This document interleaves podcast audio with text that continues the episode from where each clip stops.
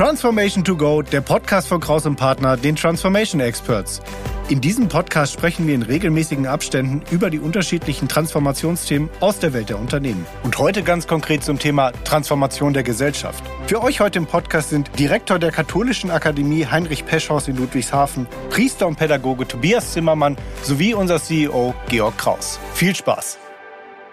Herzlich willkommen, Tobias Zimmermann. Hallo, ich bin gerne da, freue mich, da sein zu dürfen. Tobias, wir kennen uns jetzt ja auch schon viele, viele Jahre durch verschiedene Projekte. Du bist aktuell, kann man ja sagen, Geschäftsführer des Heinrich Pesch Hauses in Ludwigshafen und du bist Jesuit. Genau. Ich bin als junger Mann schon in den Orden eingetreten.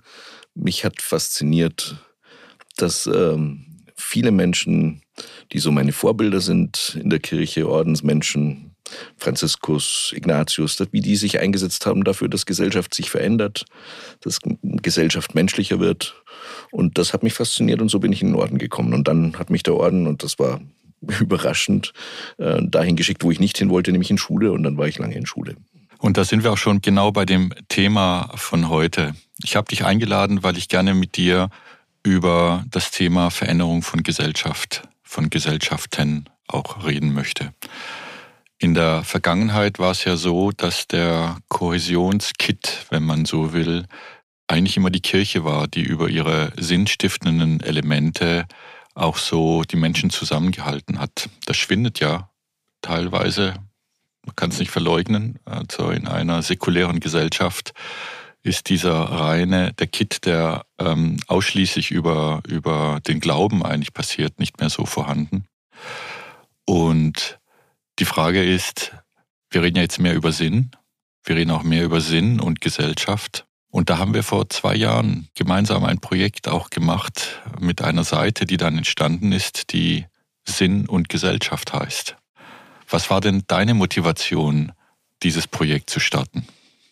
Also erstmal finde ich ja, dass es eine große Chance heute ist, dass ähm, Freiheit entstanden ist, darüber zu reden, woran Menschen wirklich glauben, was sie wirklich motiviert, was sie wirklich in Bewegung setzt, ihr Leben zu ändern. Ich glaube, dass es weder der Kirche noch den Menschen gut getan hat, dass die, dass das so wie so eine zementierte Mehrheitskirche war und die Frage dahinter verschwunden ist, was die Leute damals geglaubt haben. Und ich glaube, das war damals auch schon ziemlich vielfältig. Aber die, der Text ist sozusagen von oben geliefert worden und dahinter konnten sich Menschen auch verstecken einerseits und andererseits durften sie sich auch gar nicht zeigen. Ich glaube, wir haben heute wirklich eine Chance, wieder ins Gespräch zu kommen. Was ist wirklich das, worauf wir hoffen?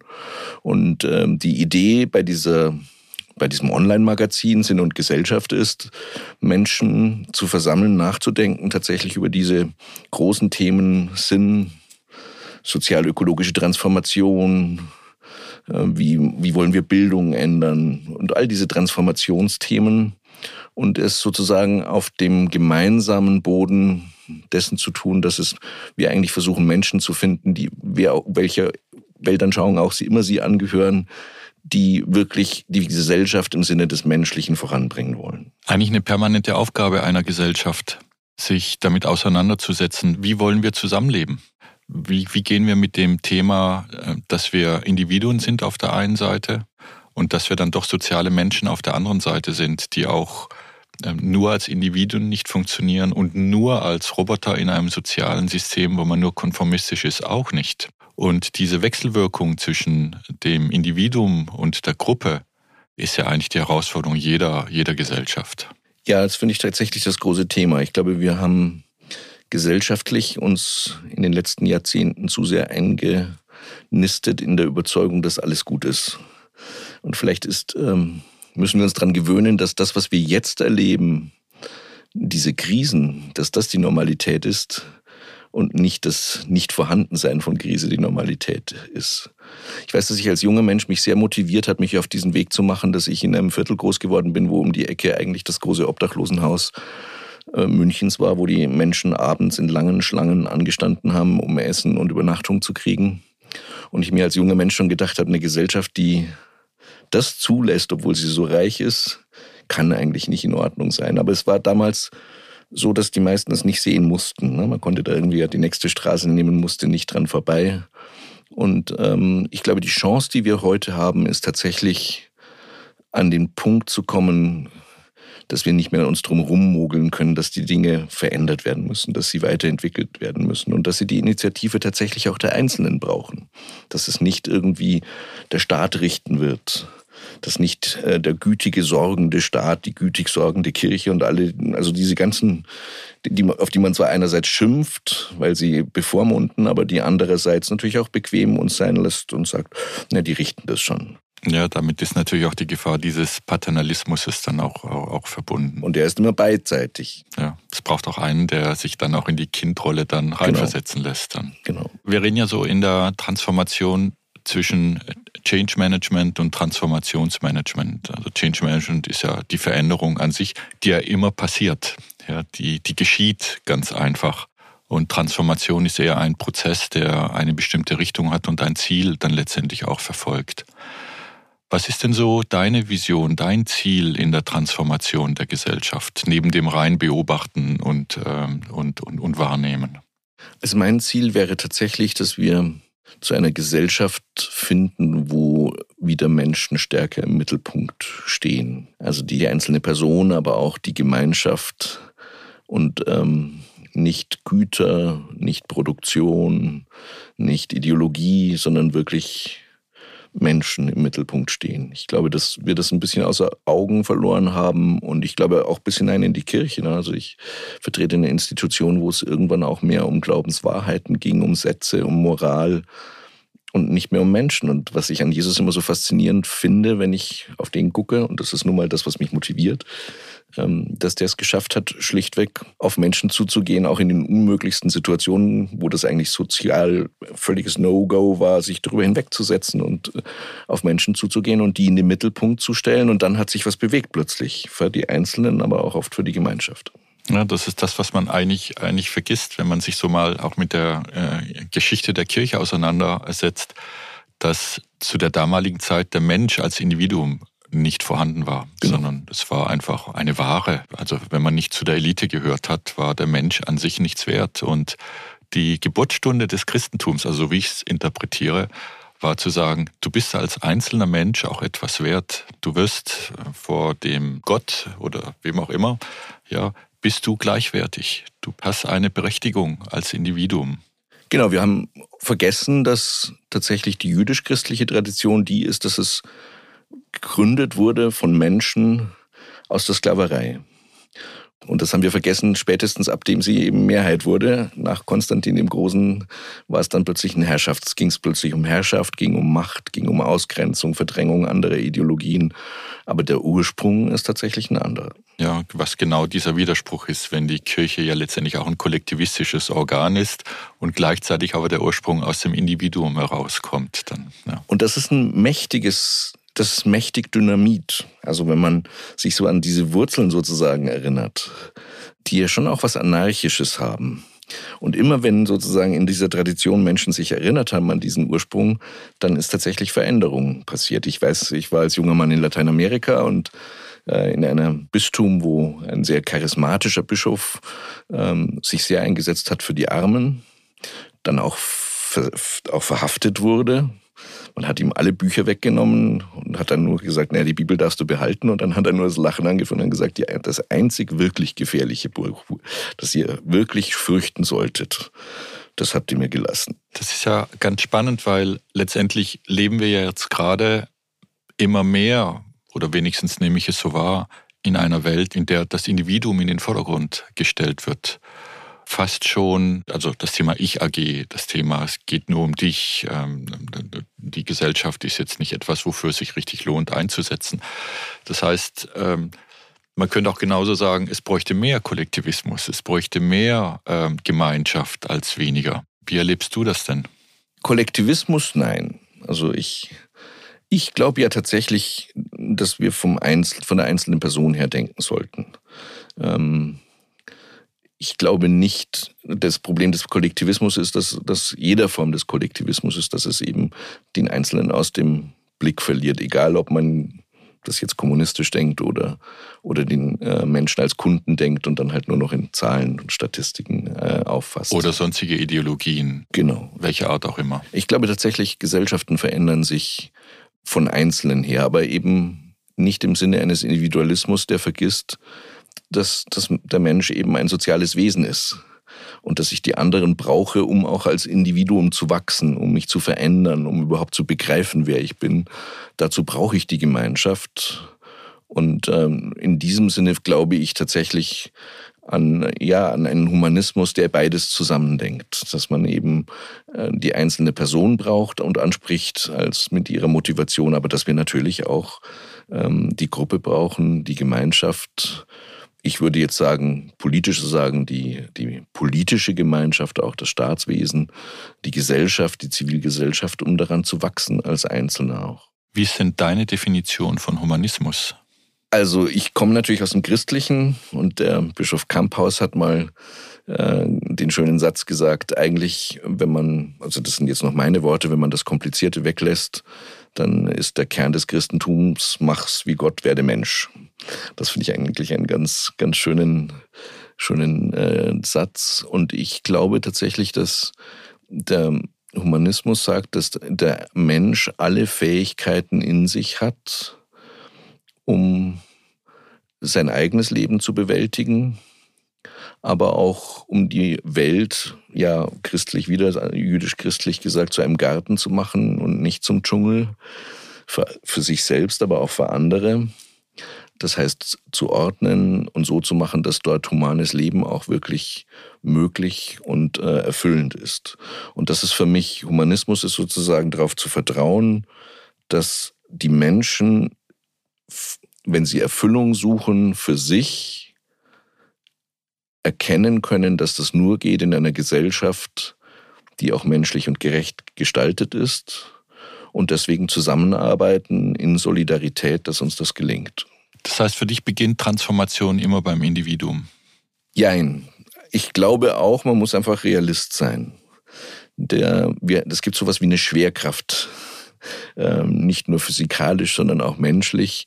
Wir, wir Einzelnen brauchen auch die anderen, um nicht zu versacken in uns selbst. Also ich glaube wirklich, es gibt sowas wie, wie eine Schwerkraft. Albert Einstein hat, glaube ich, mal gesagt, dass das Problem ist, dass alle Menschen die Welt nur aus ihren Augen sehen können und dass die Gefahr besteht, dass die Welt genau daran zugrunde geht, weil wir immer nur mit unseren Augen schauen. Ich glaube, die, das große Potenzial ist ähm, dann tatsächlich sind Liebe und Solidarität. Das heißt, Motivationen, die uns über uns hinaus wachsen lassen und dann plötzlich entdecken lassen, dass es eine, auch für uns erfüllender ist, sich auf die Perspektiven anderer Menschen einzulassen, von ihnen zu lernen, daran zu wachsen, mich herausfordern zu lassen, mich hinauswachsen zu lassen, auch mal aus meinen eigenen Bedürfnissen und meiner Bequemlichkeit.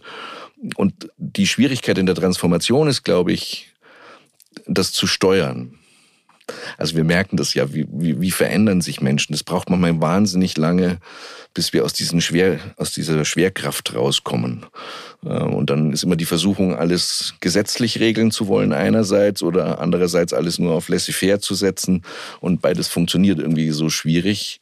Und dann plötzlich kippen Dinge und die Leute sagen, ja, das leuchtet mir ein. Und dann verändert sich plötzlich Gesellschaft aus meiner Sicht dann oft ganz rasant. Das ist auch etwas, was mir zum Beispiel in vielen Krisen, die wir jetzt gerade erleben, auch absolut Zuversicht gibt, dass das wieder passiert, dass plötzlich sozusagen sich Menschen so sehr gegenseitig überzeugen, dass dann auch Dinge plötzlich sprunghaft sich verändern.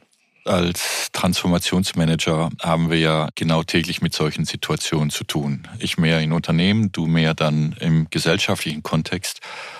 Und ich muss ja sagen, manchmal verzweifle ich, wie borniert oder wie äh, egozentrisch äh, Menschen die Welt sehen und wie, wie schwer es ist, eine bestimmte Realitätsblase zu durchdringen und eine Grundoffenheit zu erzeugen. Ich schaue es mir mal, ich schaue mir mal die Welt aus einer anderen Perspektive an. Ich gehe mal, ich, ich lasse mich mal auf den anderen ein und will ihn nicht jetzt zu Tode überzeugen, sondern äh, möchte ihn erstmal verstehen und daraus dann äh, auch in Kontakt treten.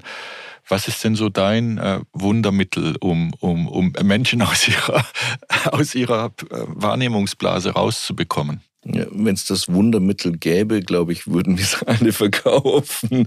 ähm, ich, ich kenne das auch, diese, diese, auch die Müdigkeit, die entsteht, wenn man dann immer so das Gefühl hat, ich fange jetzt zum 55. Mal wieder an und, äh, und irgendwie habe ich das Gefühl, die Leute wollen gar nicht raus aus ihrer Box und mal einen anderen Blick riskieren. Ich glaube, dass das damit zusammenhängt, ganz oft dass Menschen Angst vor Veränderung haben. Also ich glaube, es hat viel mit Angst zu tun und Überforderung. Auch, auch bei Menschen, die nach außen hin überhaupt nicht ängstlich erscheinen, hat es meines Erachtens oft damit zu tun, dass, dass äh, einfach in dem Moment, wo ich mich auf die Perspektive eines anderen Menschen wirklich einlasse, Erkenntnisse kommen können, die mich wirklich zwingen, mich zu verändern. Ich mache mal ein Beispiel. Ich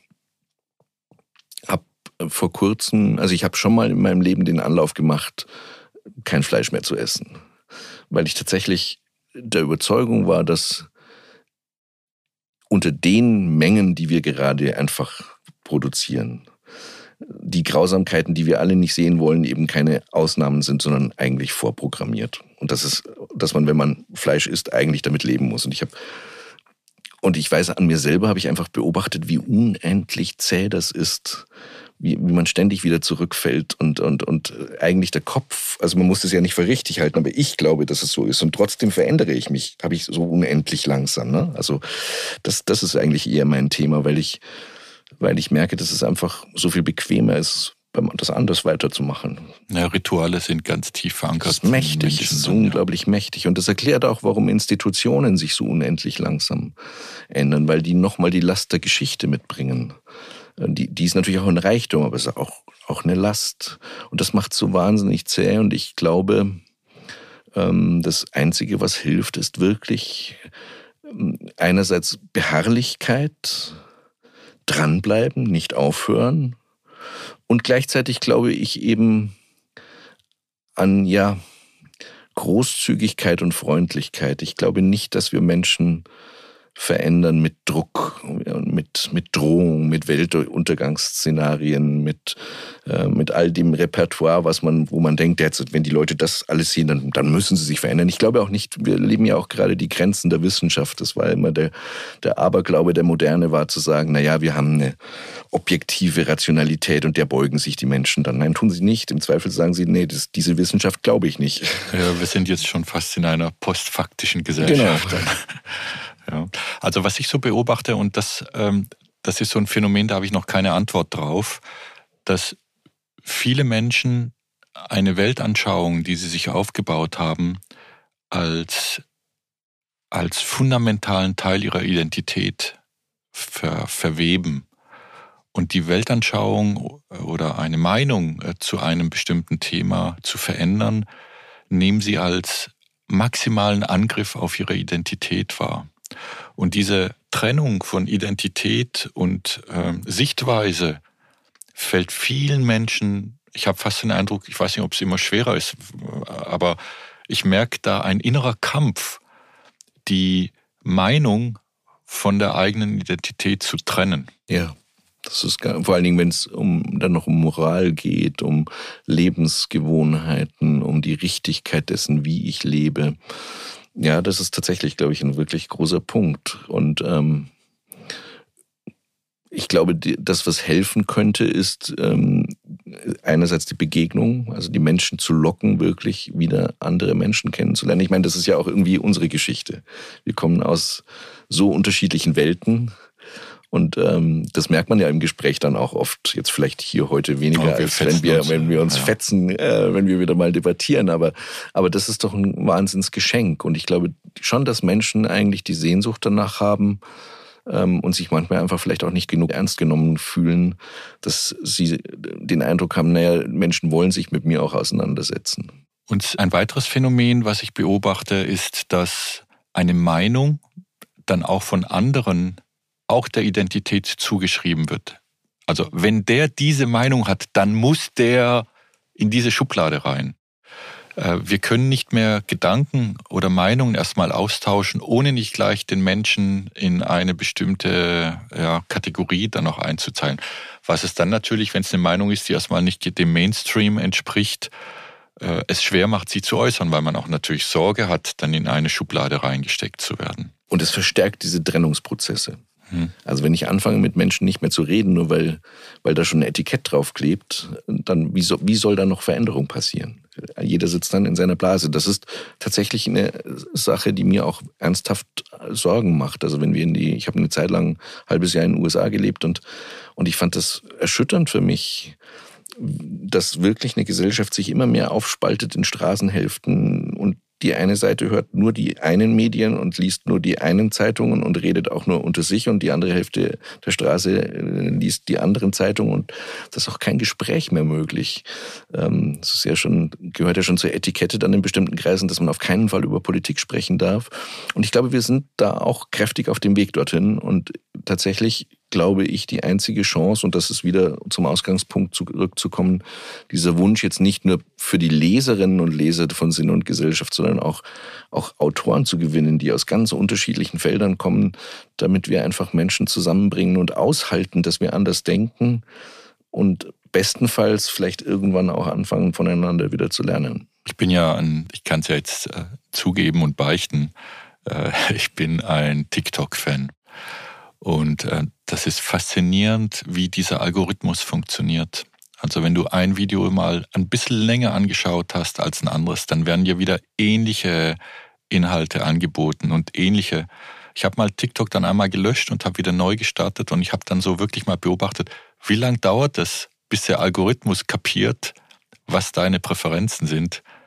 Du innerhalb von einer Stunde war der wieder voll auf mich geeicht und hat mir eine Bubble angeboten, in der ich mich logischerweise dann permanent bestätigt fühle. Und du denkst dann, also ich würde jetzt mal sagen, ich bin jetzt nicht der Dümmste, der jetzt sich so einfangen lässt. Und trotzdem kommt das Gefühl auf, die ganze Welt denkt so wie du, weil du kriegst ja nur Videos angezeigt, die genau das bestätigen, wie du die Welt siehst. Ja, ja, und, und das Ganze dann noch kombiniert damit, dass natürlich Reichweiten durch Pointierung zu erreichen sind. Ich glaube tatsächlich, dass wir mit, im Umgang mit diesen Dingen noch reifer werden müssen. Ähm, deswegen glaube ich auch tatsächlich, dass Bildung ein zentrales und äh, wirklich gutes, über das wir schaffen können, in diese Transformation zu kommen. Das wäre ja eigentlich schon, hast mir eine gute Steilvorlage gegeben. Die Jesuiten oder der jesuitische Orden hat ja von Anfang an eigentlich die Bildung immer als Kernelement der Veränderung von Gesellschaft oder Prägung von Gesellschaft dann auch gesehen. Was sind denn so deine, ähm, die wichtigsten Themen, die jesuitische Bildung unterscheidet oder ausmacht, auch nicht unterscheiden, ausmacht? Also ich glaube, ähm, eben nicht unterscheidet, sondern ausmacht, ist mir tatsächlich auch wichtig. Ähm, ich glaube, dass einerseits wirklich dieses, dieses Vertrauen darin, dass Menschen ähm, wachsen können und dass es in Bildung nicht um Ausbildung geht. Also es geht nicht darum, Fertigkeiten zu erlernen, sondern es geht darum, jemand zu werden. Und das kann ich nur für mich selber tun. Also dass Bildung immer etwas ist, was wir Menschen anbieten können, aber sie müssen sich selbst bilden wollen. Das ist die eine Überzeugung. Und die andere ist, dass es ähm, ja nicht nur, jetzt um im Bild der Digitalisierung zu bleiben, nicht nur darum gehen kann, Menschen in Nutzerfertigkeiten auszubilden, sondern dass es um die großen weltanschaulichen Fragen auch geht, die mit, mit, mit, mit Techniken, mit, mit wissenschaftlichen Erkenntnissen zusammenhängen. Jedes Jesuitenkolleg hatte früher eine Sternwarte.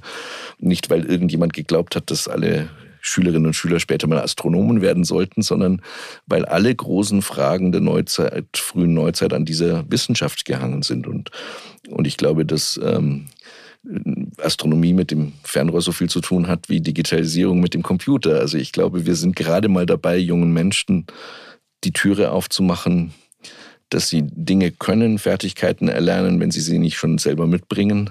Und eigentlich wäre doch die, der Wunsch, mit Sito zu involvieren in die Frage, wie stellt ihr euch Gesellschaft vor und wie hilft euch dieses Instrument dabei und wo äh, bringt es euch eigentlich genau in die, in die gegenteilige Richtung, die ihr eigentlich nicht wollt. Und das die Zuversicht auch zu vermitteln. Ich glaube, die vielen Menschen fehlt, dass sie Dinge auch verändern können. Wenn ich jetzt eine, eine kleine Fee wäre, und ich äh, würde dir so ein paar Wünsche äh, freigeben in Richtung Veränderung der Gesellschaft. Was wären so die Themen, die du verstärkt angehen würdest? Was wäre das, wo du ähm, Themen treiben würdest? Ich glaube auch von dem Hintergrund all dessen, was wir jetzt gerade gesprochen haben, dass Menschen wieder mehr Zeit füreinander brauchen. Das ist die Voraussetzung, dass wir aus den Routinen rauskommen und wahrscheinlich bin ich nicht das beste Beispiel dafür. Es macht mich aber sehr zuversichtlich, dass ich bei jüngeren Leuten tatsächlich erlebe, dass sie das auch leben, dass sie sich nicht mehr so fressen lassen äh, vom Arbeitsleben, dass sie auch bewusst Akzente anders setzen. Und ich glaube, dass das wird ja von vielen sozusagen gelesen, als ob die jüngere Generation faul wäre. Das glaube ich überhaupt nicht sondern ich glaube, dass es eine gute Chance für uns als Gesellschaft ist, wieder Räume zu haben, in denen sich Menschen tatsächlich begegnen können.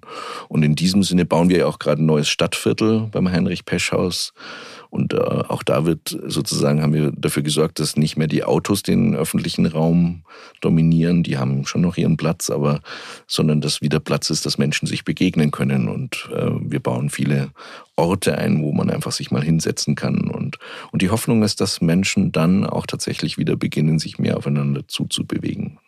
Ich habe mal eine sehr interessante Aussage gehört. Ähm, damals, als die Wehrpflicht abgeschafft wurde in Deutschland, hat ich weiß gar nicht mehr, wer mir das gesagt hat, gemeint, das wäre eigentlich maximal kontraproduktiv für eine Gesellschaft, weil dort waren wenigstens junge Männer dann in dem Fall aus verschiedensten Schichten, aus verschiedenen sozialen Hintergründen zusammen. Und das hat eine Art von, äh, ja, von Verständnis und auch wiederum äh, Kennenlernen von verschiedensten äh, ja, ähm, Gruppierungen geführt, was jetzt nicht mehr da ist. Also die Menschen sind jetzt häufiger in ihren Bubbles, in ihren Blasen, als in einer Zeit, wo es wenigstens einen Zeitpunkt mal gab von, von einem Jahr oder anderthalb, wo man quasi aus seiner Blase raus ist und da vielleicht Freundschaften auch geschlossen hat, die diese Zeit äh, überdauert haben und eine größere Integration auch ausgelöst haben. Ja, ich glaube, das ist einer der Orte, Zivildienst ähm, oder auch ähm, Wehrdienst. Ich glaube auch, das, was früher die Vereine waren, tatsächlich die Pfarrgemeinden waren. Also all diese Orte, wo was auch immer Menschen zusammengebracht hat, damit sie Zeit miteinander verbringen und wo sie dann plötzlich auch Räume gefunden haben über dieses gemeinsame Interesse hinaus äh, auch miteinander zu sprechen und nachzudenken. Dafür eignet sich nicht alles. Ich glaube, Sportvereine sind da schon auch gut, aber, aber da redet man natürlich nicht so wahnsinnig viel, habe ich mir sagen lassen, äh, über den Sport hinaus. Das ist insofern nicht so. Ich glaube, wir müssen mehr Fantasie wieder da hineinlegen. Wo, wie schaffen wir Plätze? Ich glaube, dass wir Städte in Zukunft wieder anders tatsächlich gestalten müssen. Wir müssen vielleicht auch ein bisschen mehr investieren drin. Also ich habe ja gerade gesagt, wir bauen diese Stadtviertel, die Heinrich-Pesch-Siedlung. Und dort werden wir eben ähm, auch tatsächlich ein Begegnungshaus haben, ein Haus, was für die Bewohnerinnen und Bewohner da ist, von der Geburtstagsfeier bis zu allen Dingen, die sie zusammen tun wollen, aber auch äh, ja Menschen, die tatsächlich den Auftrag haben, dass sie als Team dafür sorgen, dass Menschen in Kontakt kommen, sich gegenseitig unterstützen, aber auch voneinander lernen, auch die Generationen. Ich glaube, wir brauchen da mehr Engagement und wir können es nicht mehr einfach den Zufall überlassen, wie in einer Mehrheitsgesellschaft, die doch sehr uniform geprägt war. Ich meine, das, glaube ich, reflektieren wir wenig. Ich glaube, kulturell war Deutschland nie so monokulturell wie nach dem Nationalsozialismus. Und ich glaube, wir kommen Gott sei Dank jetzt wieder in eine Phase, wo das anders ist. Und dann muss man eben tatsächlich mehr investieren, auch dass Menschen ähm, sich wieder begegnen und voneinander lernen. Das hat mir gut gefallen, die Idee zu sagen, wir denken Gesellschaft vom Individuum aus. Die Voraussetzung, dass es aber klappt, ist, dass das Individuum Lust hat auf Begegnung und Austausch und Dialog. Ich glaube, dass das im Menschen eigentlich angelegt ist. Ich glaube, wir müssen es nur fördern. Und deswegen glaube ich wirklich, dass Bildung ein zentrales Gut ist unserer Gesellschaft. Und ehrlich gestanden, eine der wenigen Sachen, die mir Sorgen macht, ist, dass ich uns, und da kann man jetzt nicht nur auf die Politik schimpfen, dass uns Bildung im Moment nicht genug wert ist. Ich glaube, gerade als für eine Gesellschaft, die davon leben wird, dass Menschen auch aus anderen Kulturen zu uns kommen, und die immer individualistischer wird, werden wir einfach dieses, dieses Instrument brauchen, um bei Menschen die Fähigkeit zum Zuhören und die Lust auf Begegnung äh, zu stärken. Und ähm, ich sehe im Moment einfach, dass wir einerseits ähm, Verantwortung für die Schulen und die Bildung weg äh, delegieren. Also wenn man mal sich überlegt, wie viele Ebenen zuständig sind für den Schulbetrieb. Ne, die Kommune ist zuständig für das Gebäude und die Hausmeister, für das Personal ist das Land zuständig, dann gibt es noch eine Bundeskultusministerkonferenz, die über irgendwelche Inhalte entscheidet. Also wir delegieren systematisch auch Verantwortung weg. Und ich glaube, wir müssen die Zivilgesellschaft wieder stärken, damit tatsächlich die Chance entsteht, die Individuen dort wieder zu vernetzen, wo sie eben auch leben und arbeiten. Eine spannende Aufgabe, die wir auch vor uns haben.